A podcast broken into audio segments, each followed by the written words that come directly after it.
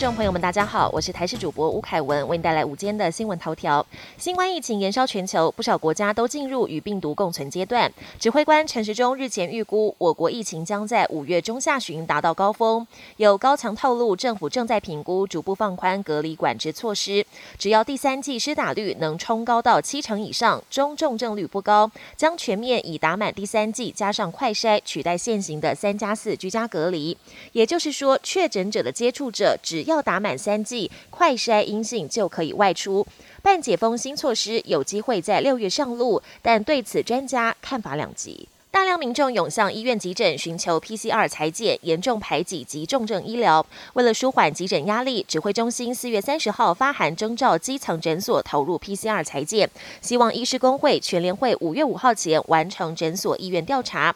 虽然每通报裁剪一案可获得五百元奖励金，但基层医疗协会理事长林毅然并不乐观，因为要符合裁剪点设置的空间、防护装备、通风换气、动线分流，对于诊所来说难度很高。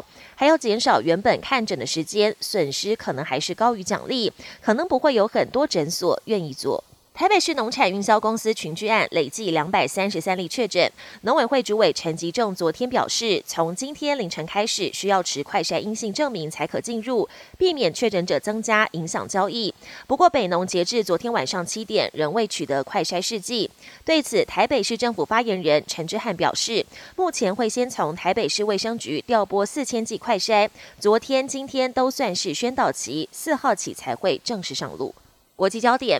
乌俄战火蔓延，乌军再传捷报。乌克兰国防部表示，乌军利用土耳其制的军用无人机，在黑海蛇岛附近击沉了两艘俄军猛禽级巡逻艇。透过乌军释出的画面，可以看见海上一艘小型军船发生了爆炸，死伤人数还不清楚，但船上包含驾驶，可搭载二十多人。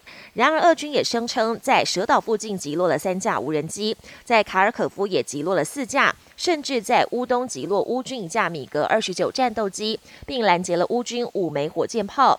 俄军还声称击中了三十八个乌克兰的军事目标。日本防卫省发布讯息，中国辽宁号航母等八艘军舰二号穿越宫古海峡进入了太平洋。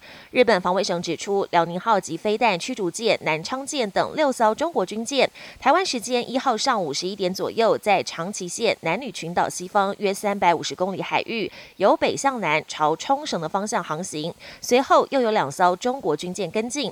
对于共军动向，我国国防部表示，国军运用联合勤监侦作为，都能够全程。掌握人过了中年之后，每天到底应该睡几个小时才是最适当的呢？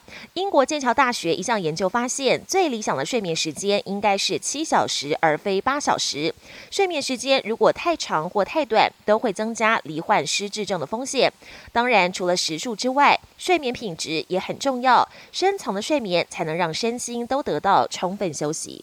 本节新闻由台视新闻制作，感谢您的收听。更多内容请锁定台视各节新闻与台视新闻 YouTube 频道。